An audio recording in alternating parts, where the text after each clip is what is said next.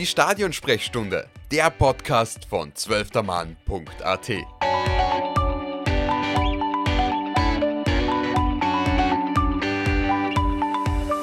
Liebe Zuhörerinnen und Zuhörer der Stadionsprechstunde. Im turbulenten Herbst geht es im internationalen Fußball vor der anstehenden Winter-WM in Katar momentan drunter und drüber. Durchschnittlich findet jeden vierten Tag ein Spiel statt, viele Spieler pfeifen aus dem letzten Loch und die Angst vor schweren Verletzungen kurz vor dem Großereignis geistert durch die Kabinen. Von dem extremen, extremen Spielrhythmus sind aktuell auch einige österreichische Fußballvereine betroffen, die sich in den drei europäischen Clubbewerben der UEFA mit teilweise sehr namenhaften internationalen Topclubs messen. Heute will ich mit unserem zwölfter Mann-Redakteur Matthias Riemer nach den ersten beiden Spieltagen ein erstes Resümee ziehen, wer überzeugen konnte, wer bisher jetzt enttäuscht hat und auf die und unter anderem am Ende auch auf die Auswirkungen des Abschneidens von Salzburg, Sturm und äh, Sturm Graz und Austria Wien, das sind unsere drei Vertreter dieses Jahr, auf die ähm, Fünfjahreswertung eingehen. Hallo Matthias. Hallo, grüß dich. Servus. Ähm, ja, wie hast du die ersten zwei Spieltage von äh, Salzburg, Sturm, Austria in den drei, die sind ja jeweils in den drei ähm, Bewerben vertreten, also Salzburg in der Champions League, Sturm in der Europa League und der, der Austria in der Conference, UEFA Conference League.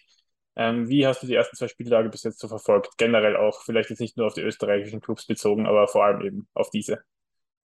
Ja, Salzburg hat in der, in der Champions League positiv überrascht. Sie haben zwei Punkte geholt, mit denen jetzt nicht unbedingt zum Rechnen war, gegen zwei sehr starke Mannschaften. Also sie sind international wieder sehr gut unterwegs. Ja, bei Sturm das erste Spiel gut. Endlich einmal wieder einen internationalen Sieg. Äh, das zweite Spiel auswärts in Rotterdam, da sind sie ziemlich böse unter die Räder gekommen. Und die Austria ja, hat auch im ersten Spiel nach längerer internationaler Pause wieder einen Punkt geholt. Äh, da hat man schon, glaube ich, bei einigen Spielern gemerkt, dass ein bisschen die internationale Erfahrung noch fehlt. Ist ja doch für viele wieder Neuland.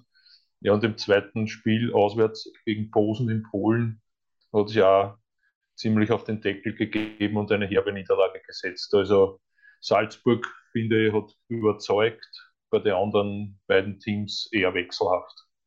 Genau, ähm, wie du schon gesagt hast, bei ähm, alle drei Teams eigentlich, vielleicht äh, besonders Salzburg und die Austria, haben ja überwiegend, also die haben ja sehr junge Mannschaften jeweils. Ich glaube, Salzburg ist, so, ist, sogar mit Abstand die jüngste Mannschaft in oder hat den jüngsten Kader in der diesjährigen Champions League Gruppenphase.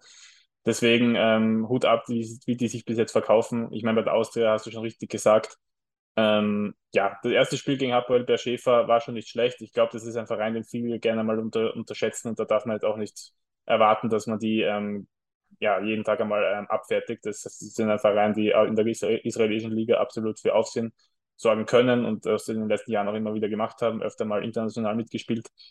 Und Lech Posen ist auch ein Verein, ähm, ich meine, ich, ich habe die jetzt persönlich über die letzten Jahre nicht so verfolgt, aber die haben zumindest unter anderem einen Robert Lewandowski, ist jetzt zwar schon ein Zeitl her, aber die haben den groß herausgebracht. Starten mhm. wir mal bei der Austria. Ähm, arbeiten wir uns von unten nach oben, würde ich sagen. Genau. Ähm, genau, das erste Spiel war eben daheim gegen Apoel Schäfer ein 0 zu 0. Ähm, hast du das Spiel ähm, live verfolgt oder hast du zumindest die Zusammenfassung sehen können? Äh, ich habe einen Großteil des Spieles live verfolgt. Also es war, wie man erwarten konnte, ein Spiel ziemlich auf Augenhöhe. Es ist immer ein bisschen hin und her geschwankt. Einmal war der Austria besser im Spiel, dann wieder die Gäste aus Israel. Und im Endeffekt, äh, glaube ich, war es ein gerechtes Unentschieden, um diese Phrase zu strapazieren. Also es hat Chancen auf beiden Seiten gegeben. Es hätte genauso 1-1, 2-2 ausgeben können oder halt mit einem knappen Sieg. Aber grundsätzlich war es eben so wie zu erwarten, ein Spiel auf Augenhöhe. Äh, die Austria hat sich grundsätzlich gut verkauft. Sie waren jetzt international länger abstinent und schon länger nicht mehr in einer Gruppenphase. Und natürlich, wie wir kurz angesprochen haben, es gibt halt äh, durch den Umbruch der letzten Jahre da sehr viele junge Spieler, für die das internationale Paket halt schon Neuland ist. Und ja, da muss man, glaube ich, einfach ein bisschen reinwachsen in das Thema. Aber ja, wie gesagt, grundsätzlich das erste Spiel der Austria, dass man gerne mit einem Punkt startet, das war schon sehr in Ordnung, finde ich. Ja, auch wenn man sagen muss, Apoel Schäfer ist wahrscheinlich eh der Verein, wo man sich noch am ehesten einen Heimsieg hätte ausrechnen können. Oder zumindest der, der Gegner, wo man sich am ehesten auf Augenhöhe befindet. Vielleicht Lech Posen auch noch mit eingeschlossen. Deswegen ähm, auch ein Sieg wäre vielleicht nicht schlecht gewesen, auf dass man vielleicht zumindest Hoffnung oder Erwartungen für, auf den zweiten Platz und dann eventuell das Weiterkommen haben könnte. Jetzt schaut es leider vor allem im Hinblick darauf, dass der nächste Gegner Villarreal heißt und zwar und vermutlich sogar einer der Turnierfavoriten ist. Die waren letztjährige Halbfinalisten der Champions League, das muss, muss man sich einmal vorstellen, ähm, dass da wahrscheinlich eher nichts zu holen sein wird.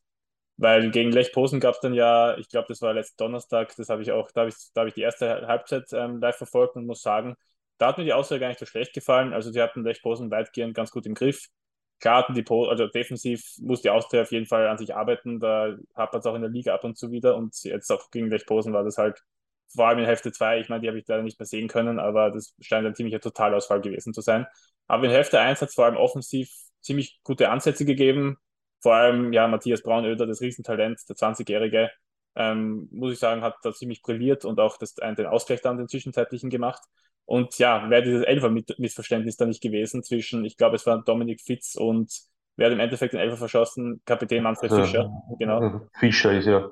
Ja, nämlich ziemlich kläglich auch. Ich glaube, das hat dem Spiel dann der Austria, ich meine, es war kurz vor Halbzeit und dann ging es auch mit dem Unentschieden in die Pause. Aber ja, das war dann ein bisschen auch der Genickbruch, oder? Für die Austria, dass es dann zu dieser Klatsche kam. Ja, ähm, ich glaube, die Spieler haben das dann in den Interviews nachher so gesagt. Äh, spätestens mit dem 2-1 in der zweiten Halbzeit ist das Ganze äh, ziemlich in die falsche Richtung gelaufen. Also da ist die Austria dann ein bisschen auseinandergefallen. Ja, äh, man darf nicht vergessen, Lech Bosen, immerhin amtierender polnischer Meister, wenn ich das richtig im Kopf habe, sind aus der Champions League Quali umgestiegen.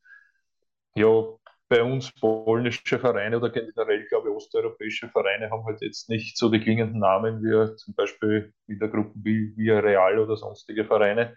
Aber die sind auch schon sehr stark unterwegs und ja, sie haben halt die Schwächen der Austria eiskalt ausgenutzt und auch wenn es jetzt unter Anführungszeichen nur die Conference League ist, also die dritte Liga europaweit, auf dem Paket darf man sich halt keine Fehler erlauben, wenn es jetzt um jetzt keiner österreichischen Bundesligamannschaft neu zu treten, wenn es jetzt gegen Altach oder die WSG Tirol wären vielleicht solche Fehler, Kleinigkeiten nicht ausgenutzt, die dann halt zum Beispiel Lech Posen als polnischer Meister dann schon eiskalt ausnutzt und das schlägt sich halt im Ergebnis dementsprechend wieder ja, würdest du sagen, dass sich die Unerfahrenheit, im, äh, also vor allem auf europäischer Bühne, dann in der zweiten Halbzeit ein bisschen gerecht hat, weil Lech Posen besteht da schon aus sehr groß, zu, zu einem großen Teil aus sehr erfahrenen äh, Spielern, die schon einiges in ihren Karrieren erlebt haben. Ich glaube, der Namen, namenhafteste ist eh Michael Ishak, der den Ausgleichstreffer erzielt hat. Der war ja damals, mhm. ein, also auch nur in der zweiten Liga Deutschlands unter Anführungszeichen. Hat mit Nürnberg, glaube ich, sogar erste Liga gespielt, wenn mich nicht alles täuscht. Also das sind dann schon ähm, Gegner, also das, das sind schon Spiele auf der Gegenseite, wo man dann durchaus, also da ist schon, den, vielleicht Posen ist durchaus Qualität, die Qualität nicht abzusprechen. Aber wir kommen dann nachher eh noch auf die Fünfjahreswertung zu sprechen. Gegen einen Gegner aus Israel und Polen, wir als österreichische Liga stehen in der Fünfjahreswertung schon noch klar über diesen Vereinen, äh, über diesen Ländern. Deswegen, ähm, ja, deswegen, wie würdest du die Chancen der Austria jetzt ähm, bewerten für den weiteren Verlauf der Gruppenphase? Wird eher schwierig, ja. oder? Äh, natürlich schwierig, weil jetzt ähm, Spieltag 3 und 4 geht es zweimal gegen Villarreal, also die, gegen den Gruppenfavoriten. Und da wird schon schwer, was mitzunehmen. Man kann natürlich, es kann natürlich immer ein Punkt drinnen sein. Vielleicht äh, tut sich die Austria auch leichter, wenn man sagt, der Gegner macht das Spiel und ich schaue, dass ich hinten kompakt stehe und bin eher jetzt am, am Reagieren und weniger am Agieren. Natürlich, äh, bitter ist die hohe Niederlage gegen Lech Polen, weil sollte man irgendwie Punkte gleich mit den Polen durchs Ziel gehen, dann zählt natürlich der direkte Vergleich.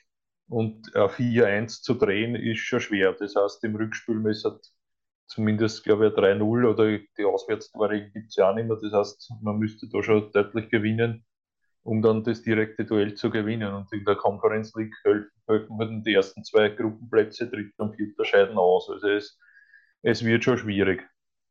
Ja, ähm, was nämlich die Austria nicht geschafft hat, im Gegensatz zu Salzburg, darüber, darüber reden wir eh gleich einmal, aber die Salzburg hat es wenigstens geschafft, in den ersten beiden Spielen gegen die Vereine, wo man sich eigentlich nicht so viel ausrechnen konnte, in den Spielen was mitzunehmen und die Austria hat das eben nicht geschafft, weil jetzt wird es gegen Villarreal halt, weil ich glaube, jetzt treffen sie zweimal hintereinander auf Villarreal, das läuft ja genau. So, genau. Dritter und Vierter sind immer gegen gleich dann. Genau, und ähm, ja, ich glaube, das wird, ich meine, gut, Oft gibt es auf europäischer Bühne, ähm, die AS Roma, Roma lässt zum Beispiel grüßen, im, oder Lazio auch. immer wieder Überraschungen und absolute Mhm. Sensationen, wo dann plötzlich der Underdog einen deutlichen Sieg teilweise einfährt. Also vielleicht ist was drinnen. Wie würdest du die Chancen von der Austria gegen Villarreal, die meiner Meinung nach einer der Turnierfavoriten sind, ähm, einschätzen? Wird wahrscheinlich eher ein Nuller in beiden Spielen. Ja, also wenn's da, wenn Villarreal seine Qualität irgendwie am Platz bringt, dann wird es extrem schwer für die Austria. Also ich würde sagen, wenn, wenn zwei knappe Niederlagen zu Buche stehen, dann kann man schon zufrieden sein. Sollte irgendwo ein Punkt herausschauen, dann muss man das schon als Erfolg werten. Aber es geht, glaube ich, für das Team hauptsächlich darum, jetzt einmal für die Spieler Erfahrungen zu sammeln.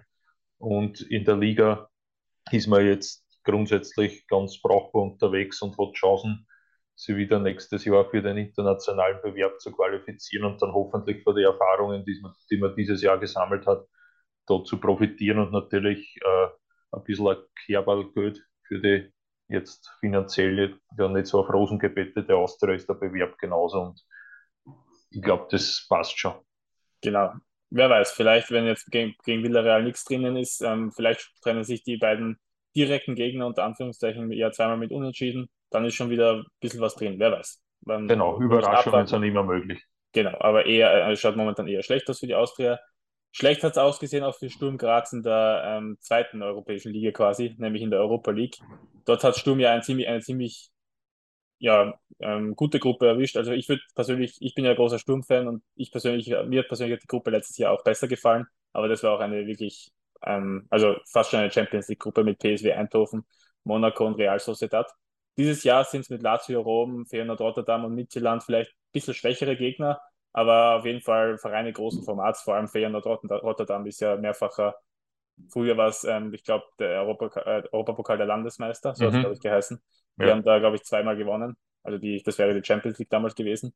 Und ähm, das war auch der Gegner letzten Donnerstag, also bevor, bevor die Austria in Posen unterging, hat Sturm bei Feyenoord dran glauben müssen.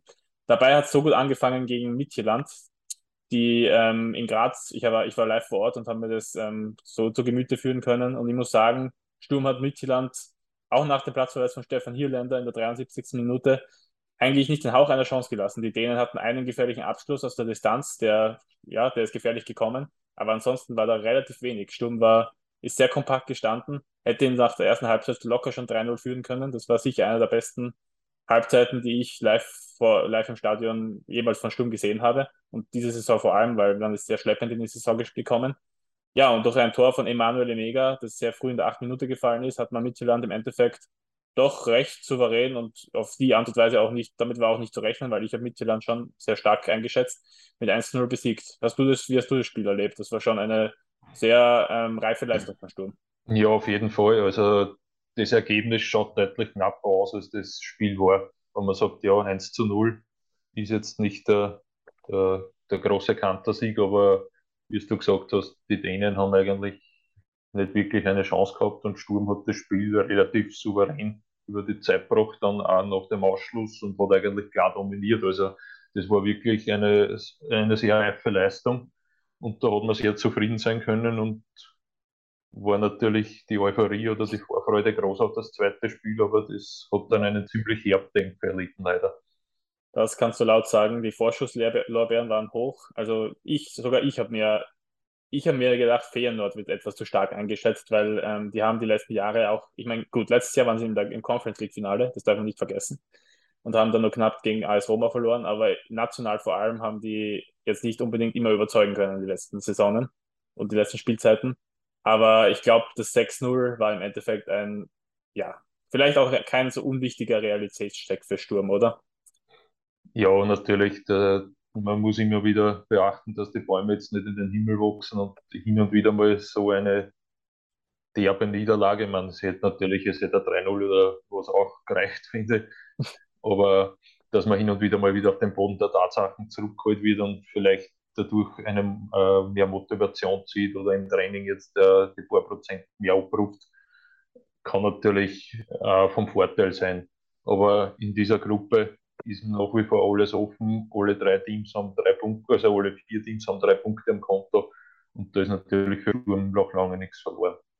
Genau, in der Gruppe, in der Gruppe haben wir nämlich die sehr interessante und skurrile Ausgangsposition oder die momentane, der momentane Status quo der Gruppe ist, dass Feyenoord führt also alle Vereine haben drei Punkte, jeder hat jeweils ein Spiel gewonnen. Feyenoord ist nämlich am ersten Spieltag, wo Sturm 1-0 gegen Midtjylland gewinnen konnte, 4 2 in Rom im, Olympi im Stadio, Stadio Olimpico gegen Lazio eingegangen. Und die sind dann wiederum bei Midtjylland 5 1 untergegangen. Also das, ähm, ja, da kann irgendwie alles passieren in der Gruppe. Wer weiß, vielleicht gewinnt Sturm plötzlich beide Spiele gegen Lazio. Kann oder verliert das erste Spiel 5-0 und gewinnt dann plötzlich in Graz. Kann anscheinend alles passieren in der Gruppe. Aber Sturm ist dann doch auch wenn man jetzt sich vor allem sich überlegt, wie Midtjylland daheim gegen Lazio aufgetreten ist und Sturm noch nach Dänemark reisen muss, glaube ich, hat Sturm doch auch rein qualitativ die schlechtesten Karten in der Gruppe. So ehrlich muss man sein. Äh, man, der, man, darf sich jetzt auch nicht zu viel ausrechnen. Ich glaube, das Spiel gegen Feyenoord war insofern wichtig, dass man einfach ja, realistisch bleibt. Aber wer weiß, vielleicht ist der dritte Platz ja möglich. Die drei Punkte, man hat zumindest schon mal gut angeschrieben. Aber was mich gegen äh, Feyenoord vor allem gestört hat, war die defensive Leistung, weil Offensiv hat man in den ersten 15 Minuten ja durchaus zu überzeugen gewusst. Da hat man Ansätze gezeigt und hätte gut und gerne auch nicht, vielleicht nicht führen, aber zumindest ausgleichen können. Aber nach der Verletzung von Emanuel Emega ist, der, ist die Mannschaft irgendwie auseinandergefallen. Der hat sich nämlich schwer am Schlüsselbein verletzt und war mit der ja, sehr spielfreudigen und vor allem sehr effektiven, das darf man auch nicht vergessen, dass Feyenoord ja gnadenlos effektiv war vor dem Tor. Jeder Schuss war gefühlt ein Treffer in den ersten 80 Minuten. Ähm, ja, die haben vor allem die, vor allem die Außenverteidiger von Sturm haben einen rabenschwarzen Tag erwischt, oder? Hast du, würdest du mir da recht geben? Ich habe da nur die Zusammenfassung gesehen ja. dann mit den Tore, aber ja, es war natürlich defensiv ausbaufähig, aber natürlich die Hoffnung ist, ist auf jeden Fall, dass die Spieler dann aus solchen Partien lernen und sie dann beim nächsten Mal etwas geschickter anstellen bei diesen Situationen. Und ja, wie du angesprochen hast, die, die nächsten beiden Spiele gegen, gegen, gegen Lazio, zuerst zu Hause, dann auswärts in Rom. Und wenn man da was mitnehmen kann aus diesen Spielen, ist man natürlich nach wie vor äh, voll dabei im Rennen, um dass man weiterkommt. Und in der Europa League würde ja schon der dritte Platz genügen, um in die Conference League dann zu wechseln. Und das ist, natürlich, ist für Sturm durchaus drinnen, denke ich. Ja, aber an sich, also ich bin der Meinung, dass Midtjylland trotz des, ja, die haben, glaube ich, einfach einen schlechten Tag in Graz erwischt und Sturm einen sehr guten, weil an sich ist Midtjylland doch ein bisschen höher einzuschätzen. Würde ich persönlich mal so behaupten. Die sind in den letzten Jahren sehr oft dänischer Meister gewesen und haben auch Champions League gespielt. Aber das ist, ist schon nochmal ein bisschen, ein bisschen über Sturm zu stellen. Aber wer weiß, Sturm hat sich in den letzten Jahren hervorragend entwickelt. Und ähm, ja, der nächste Schritt wäre quasi ein Überwintern auf europäischer Ebene, auf europäischer Bühne. Das hat es auch schon seit Ewigkeiten nicht mehr gegeben. Ich glaube, nach den zwei Meisterjahren damals, Anfang der 2000er Wende. Also, mhm. das wäre schön zu sehen, wenn man, ja. ja, weil damals in der Gruppe mit Galatasaray und so und Panathinaikos, glaube ich, ist man auch sehr schlecht oder hat man, glaube ich, 5 zu 0 in Istanbul verloren und ist dann als Gruppensieger aufgestiegen in die Zwischenrunde. Ja, ich glaube, da, da, ich glaub, da war das nicht, da sind alle Auswärtsspiele sind ziemlich der verloren gegangen und alle Heimspiele haben es gewonnen. Das, das war eine ganz eine komische genau, genau. Gruppenphase. Genau, und da hat man sich ähm, irgendwie noch qualifizieren können, wie das auch mhm. immer damals funktioniert hat. Wer weiß, vielleicht wiederholt sich ja nochmal, aber ja, generell drei Punkte in so einer Gruppe zu holen, ist für Sturm sicher schon als Erfolgswerten. Ja. Ist schon mal ein Fortschritt zum letzten Jahr.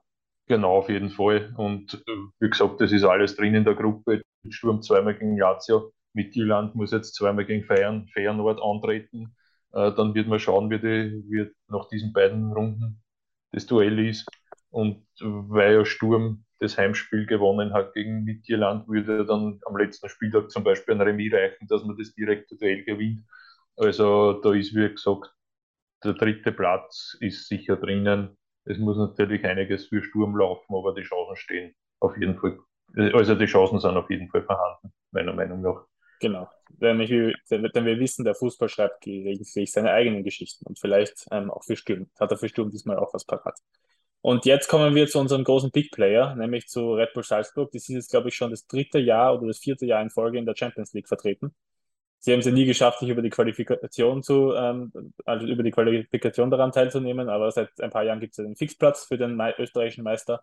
Und ähm, ja, Salzburg ist nun mal der Liga, Liga Primus in Österreich und hat eine enorm attraktive Gruppe erwischt dieses Jahr. Also das ist eigentlich, ja, letztes Jahr war die Gruppe ja relativ da hat man sich ja auch bei Salzburg ein bisschen geärgert, dass die Gegner nicht ganz so attraktiv waren. Dieses Jahr schaut das ganz anders aus, nämlich hat man den großen AC Milan, die nach, ja, die nach jahrelanger Pause, ich glaube letztes Jahr haben sie schon Champions League gespielt und davor irgendwie schon fast acht Jahre nicht mehr, Und Milan ist jetzt eben das zweite Mal in Folge auch in der Gruppenphase und ist, hat, ist in die Salzburger Gruppe gelost worden. Genauso wie der Titelträger von vor zwei Jahren, der FC Chelsea und Dynamo Zagreb, ebenfalls ein Stammgast in der Gruppenphase der Champions mhm. League. Und die Gruppe hat schon in sich. Was, hast, was waren deine Gedanken bei der, nach der Auslosung, als, als ja. die Gruppe gesetzt wurde? Natürlich einmal mit AC Milan, Chelsea, zwei wirkliche Kracher, weil ich glaube, voriges Jahr haben sie gehabt Lille, Wolfsburg und Sevilla, was jetzt vor allem Wolfsburg und Lille nicht so die strahlenden Namen sind. Da schaut es das ja natürlich ganz anders aus. Natürlich AC Milan, äh, ich glaube, das waren ja die die Finalgegner Mitte der 90er, wie, wie Salzburg mal ins UEFA Cup-Finale gekommen ist. Also, wenn ich mich da richtig erinnere, gibt es natürlich eine gewisse Vorgeschichte. Chelsea, klar, englische Vereine äh, sind immer attraktiv. Und Dynamo Zagreb hat man ja auch schon etliche Male gehabt. Und ich glaube, das war ja auch mal irgendwo im Playoff der Champions League, wo man dann eigentlich als großer Favorit an Zagreb gescheitert ist. Also da gibt es auch so eine kleine offene Rechnung, also auf jeden Fall eine attraktive Gruppe für Salzburg. Genau, also aus Salzburger Sicht bereit ähm, hält die Gruppe ja durchaus viele ähm, prekäre oder sehr kontroverse Geschichten parat. Nämlich seit einigen Tagen wird ja von einem Wechsel des Sportdirektors äh, Christoph Freund zu Chelsea ähm, ja, geredet und es stimmt äh, langsam aber sicher Formen an und könnte in den nächsten Tagen offiziell gemacht werden. Ähm, und gegen eben diesen FC Chelsea hat man jetzt ähm, am mit Dienstag oder Mittwoch ich glaube, es war der Mittwoch, genau. Da hat man das Stamford, mhm. der legendären Stamford Bridge in London ein überraschendes Remis mitnehmen können. Klar, man hat Chelsea in einer sehr schweren und ähm, ja, in einer sehr schwierigen und sportlich durchaus komplizierten Zeit erwischt und vielleicht gerade deswegen hat man auch diesen Punkt mitnehmen können, denn da wurde auch Thomas Tuchel vor kurzem entlassen. Das war das Debüt für Graham Potter, der zum ersten Mal auf der Trainerbank saß. Aber ähm, Salzburg hatte hat an dem Tag auch nicht unbedingt seinen besten Tag erwischt, würdest du mir da recht geben, weil eigentlich hätte Chelsea das Spiel gewinnen sollen müssen. Ja, also es war dieses äh, das 1 zu 1 zum Auftakt gegen Milan war sicher eine stärkere Leistung von Salzburg als das 1 zu 1 äh, am zweiten Spieltag bei Chelsea. Also da hat man sich im Heimspiel deutlich besser verkauft, aber ja, unterm Strich zählt, was am Ergebnis steht. Und äh, hat Salzburg zwei Punkte nach den ersten zwei Spielen. Das war so nicht unbedingt zu erwarten. Und jetzt geht es in den nächsten beiden Runden zuerst daheim und dann auswärts gegen Dynamo Zagreb, wo ja am Anfang, also nach der Auslosung, äh, die Meinung war, okay, mit diesen, mit den Kroaten wird man höchstwahrscheinlich um den dritten Platz spielen. Und wenn man diesen, in diesen beiden Spielen was mitnehmen kann, vielleicht optimal natürlich zwei Siege, dann ist man natürlich auf jeden Fall, dann kann man fast schon für die Europa League planen und ich wäre natürlich auch den Kampf ums Achtelfinale voll dabei, zwei Spieltage vor Schluss. Ja, die aktuelle Momentaufnahme dieser Gruppe ist ja doch sehr interessant, denn Dynamo Zagreb, die befinden sich momentan in absoluter, absoluter Galaform. In der Liga haben sie neun von zehn Spielen gewonnen, führen überlegen.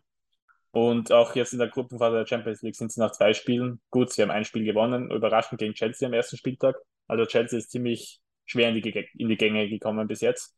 Und ähm, dann hat man in, Mil in Mailand recht deutlich verloren mit 3 zu 1. Also ich würde ja behaupten, Mailand, Milan ist doch der Favorit in dieser Gruppe. Die machen für mich den stärksten Eindruck. Und danach, finde ich, ist es sogar ein Dreikampf. Ich weiß nicht, ob Chelsea sich so schnell von der momentanen Misere erholen kann, dass sie ich kann, ich traue Salzburg durchaus den zweiten Platz zu, sage ich dir ganz ehrlich, weil das Spiel gegen Milan war so überzeugend und war so schön mit anzusehen, dass ich mir, dass ich Salzburg eigentlich mit jedem der drei, der drei Vereine zumindest auf Augenhöhe sehe, mit Milan vielleicht an einem guten Tag auch. Und ähm, ja, man, gut, Chelsea kann jederzeit zurückkommen und ist sicher noch immer Favorit für den zweiten Platz. Aber ich sehe da durchaus Chancen für Salzburg, vor allem nach den ersten zwei Spielen jetzt. Mhm. Ja, also wie gesagt, in dieser Gruppe ist auf jeden Fall alles offen. Äh, ich persönlich würde mir fast wünschen, dass Salzburg als Dritter durchs Ziel geht und in der Europa League kommt, weil ich, voriges Jahr waren sie auch im Achtelfinale der Champions League und haben halt dann gegen Bayern München doch ziemlich auf den Deckel bekommen. Also das war ja, glaube ich, sehr deutlich das Ausscheiden dann. Genau. Und ich glaube, wenn sie in die Europa League kommen, dann stehen die Chancen sehr gut, dass sie da weit kommen, weil ich glaube, vor wie vielen Jahren waren das Halbfinale, also sowas könnte ich mir schon vorstellen, kommt natürlich dann auf die Auslosung, aber in der derzeitigen Form äh, glaube ich fast, dass Salzburg in der Europa League etwas besser aufge aufgehoben wären, natürlich auch im Hinblick auf die Fünfjahreswertung für die Punkte, die es dann dort gibt. Genau, und über die wollen wir jetzt abschließend noch ein bisschen reden. Also Salzburg hat auf jeden Fall jetzt abschließend zu dem Thema noch alle Chancen. Nach zwei Spielen steht man bei zwei Remis, eben gegen Milan und Chelsea geholt, gegen die zwei Gruppenköpfe quasi.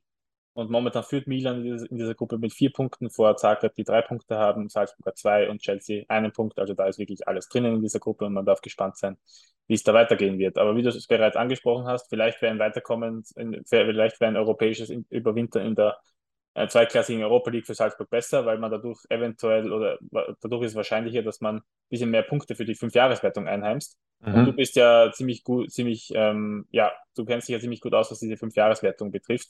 Magst du uns ein bisschen was darüber erzählen? Wie genau funktioniert das und wie, was ist der aktuelle Stand? Wo, wie, wie, wie, wie ist Österreich da einzuschätzen? Ja, diese, diese Fünfjahreswertung ist ja, man muss sich da ein bisschen einlesen. Das ist jetzt nicht, dass man das auf Anhieb gleich Intus hat. Ähm, man könnte das ganz einfach sagen, die Fünfjahreswertung ist äh, die Gästeliste für die europäischen Bewerbe. Das heißt, über diese, über diese Liste oder diese Reihung, äh, da sind alle UEFA-Nationen drinnen, also alle UEFA-Nationalverbände und über diese Reihung wird vergeben, welches Land oder welcher Nationalverband äh, kann wie viele Mannschaften in, in, die, in den Europacup entsenden und in wie viele Startplätze haben die in welcher Liga. Also je weiter England ganz oben hat halt mehr Starter wie äh, San Marino ganz unten. Also, und äh, die englischen Vereine haben halt dann zum Beispiel bis zu vier Fixplätze in der, in der Champions League. Also England kann zum Beispiel sieben Europacup-Starter entsenden. Österreich liegt da auf Rang 10 aktuell, äh, hat fünf Europacup-Starter und äh, je weiter nach unten, umso weniger hat man dann. Und äh, die Mannschaften äh, sammeln Punkte, das ist wie in der Liga, außer dort gibt es für einen Sieg zwei Punkte und für einen Remis einen Punkt. In der Gruppenphase, in der Qualifikation ist es wieder weniger, aber das ist jetzt nicht so wichtig. Und diese Punkte werden dann durch die Anzahl der Startplätze dividiert. Das heißt, Österreich hat fünf Startplätze, wenn jetzt zum Beispiel Sturm, weil die haben gewonnen in der Gruppenphase. Das sind zwei Punkte, dividiert durch fünf sind 0,4, wenn ich das jetzt richtig im Kopf habe. Das heißt, ein Sturm, äh, ein Sieg in einer Gruppenphase bringt aktuell 0,4 Punkte für die Wertung. Äh, diese Saison hat Österreich bis jetzt 2,9 Punkte geholt. Das ist ein bisschen eine magere Ausbeute im Vergleich zum Vorjahr. Da hat man in der gesamten Saison 10,4 Punkte geholt. Also das ist doch deutlich mehr. Und äh, das Ganze heißt fünf Jahreswertung, weil da immer die letzten fünf Saisons, äh, Saisonen zusammengezählt werden, einfach um ein bisschen einen längerfristigen Vergleich zu haben, wenn jetzt irgendein äh, äh, Team einen Lauf hat und bis in ein Finale kommt, dass die Wertung, dass das jetzt nicht auf einmal, äh, keine Ahnung, jetzt gewinnt Salzburg aus irgendwelchen Gründen die Champions League und auf einmal hat Österreich sieben Startplätze und dann das wäre halt auch nicht, glaube ich, im Sinne des Erfinders. Darum ist es eben über fünf Jahre, dass er das ein bisschen ausgleichen kann. Genau, und ähm, Österreich, ich weiß nicht, wie das letztes Jahr war, weil dieses Jahr sind ja ähm, der WRC und Rapid in, der, in den jeweils letzten Quali-Runden, oder ich glaube Rapid und WRC jeweils in der Conference League Quali, gell? War das? Genau, im Playoff sind die beide ausgeschieden in der Conference League. Genau, ähm, und dadurch haben wir eben nur die, haben wir dieses Jahr eben nur drei Vertreter. Ähm, war das, waren das letztes Jahr mehr? Das, war, das weiß Letztes Jahr waren es vier, ja. Genau. Da war der WRC auch dabei, gell? In der, äh, Salzburg, Rapid Sturm und Lask waren, glaube ich. Ah, genau. Hast voll. Der Lask ja, voll. war dabei. Hast, hast, hast absolut recht. Der Lask hatte ja, glaube ich, sogar eine ganz gute Serie, wenn ich mich recht Ja, die, die, die, haben die Conference League sogar als Gruppensieger abgeschlossen. Genau. Und ähm, ja, wie du gesagt hast, momentan, ähm, ja, zu WRC und Rapid nochmal, das wäre halt gut gewesen, wenn die zwei auch geschafft hätten. Der WRC hatte nach dem Hinspiel gegen Molde, die natürlich Favorit waren, die eine ganz gute Ausgangsposition, aber im Rückspiel haben dann die Norweger recht einen relativ kurzen Prozess gemacht. Mhm. Und Rapid, ja, wir haben schon viel darüber gelesen und gehört. Ähm, ja, das war die absolute Blamage und das österreichische, es war ein ziemlich schwarzer Tag aus, für den österreichischen Fußball. Ja, noch, noch, ja. noch, deutlich schwärzer als der letzte Donnerstag mit den zwei Klatschen für Austria und Sturm, würde ich einfach mal so sagen. Also, das hat uns natürlich auch für in der, in der Fünfjahreswertung ein bisschen ja, zurückgeworfen, weil unsere direkten Konkurrenten sind aktuell Schottland und Belgien. Mhm. Hier haben wir nicht allzu großen Rückstand, also für, auf, bis zu Platz 8 hinauf geht es eigentlich viel. Davor, darüber ist noch Portugal und die haben einen ziemlich großen Vorsprung. Also ja, da muss man auch realistisch sein. Die ersten sieben Länder sind ähm, auch von ihren nationalen Ligen her doch deutlich höher als und stärker als Österreich einzuschätzen. Mit Schottland, Belgien und ähm, mit Schottland und Belgien schwimmen wir sicher circa im gleichen Boot. Ähm, auch wenn man sagen muss, Schottland hat dieses Jahr zwei, zwei Champions League ähm. Also die sind in, einer, in, einer, in ein bisschen einer stärkeren Position als wir, oder?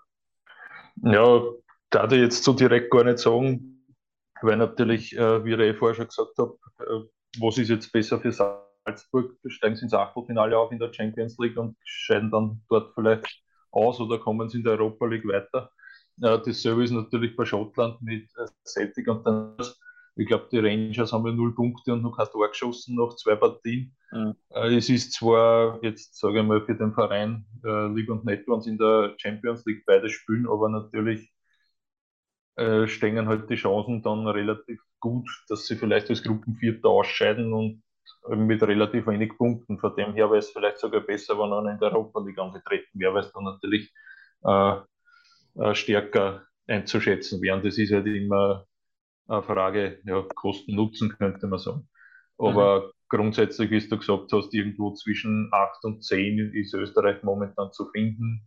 Äh, Schottland, Belgien sind die Gegner. Nach hinten, nach Serbien, Norwegen sind die nächsten, die Tschechische Republik. Da hat man ein bisschen Luft. Also man wird sie auch nach dieser Saison äh, irgendwo da finden. Je natürlich äh, vielleicht hat ein Team einen Lauf, zum Beispiel Salzburg kommt irgendwo recht weit, dann schaut das natürlich schon gut aus. Aber ich glaube, äh, die Gefahr von hinten überholt zu werden von Serbien oder Norwegen ist relativ überschaubar, weil der Rückstand dann äh, doch schon von Serbien auf Österreich sind es 2,6 Punkte, also das ist schon ein bisschen was.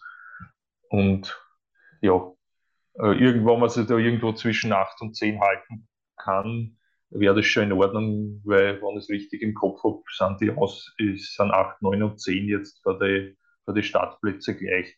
Also ob ich jetzt 8., 9. oder 10. bin, hat jetzt keine Auswirkung, weil ich glaube, der Meister dann trotzdem einen Fixplatz in der Champions League hätte. Äh, so, also die Aufteilung wäre so wie dieses Jahr. Von dem her ist jetzt nicht das, der große Unterschied auf welchen von den drei Plätzen. Also mich bewege, wenn ich dann halt aus den Top 10 rausfall, falle ich dann fehlt mir auch der Fixplatz in der Champions League wieder.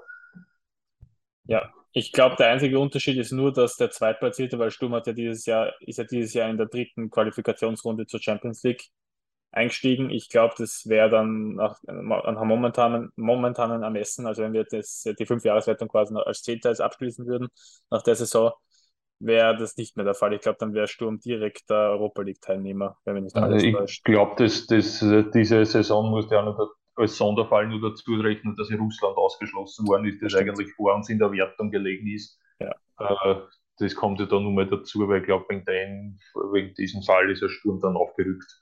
Mhm. Wenn ich das jetzt so richtig in Erinnerung habe, kann es aber jetzt auch nicht mehr äh, hundertprozentig äh, sagen. Ja, also wie ihr, wie ihr hört und seht, die Fünfjahreswertung ist ähm, auch für uns nicht ganz äh, greifbar und schlüssig, aber ich, wir, wir, wir werden immer schlauer draus. Na, ähm, es schaut auf jeden Fall nicht, es schaut jetzt nicht groß, rosig aus aus österreichischer, österreichischer Sicht, was die mhm. Aussichten auf den Europacup dieses Jahr, ähm, was, was das bedeutet. Salzburg hat auch alle Chancen, also da darf man gespannt sein, was noch in weiterer Folge passiert.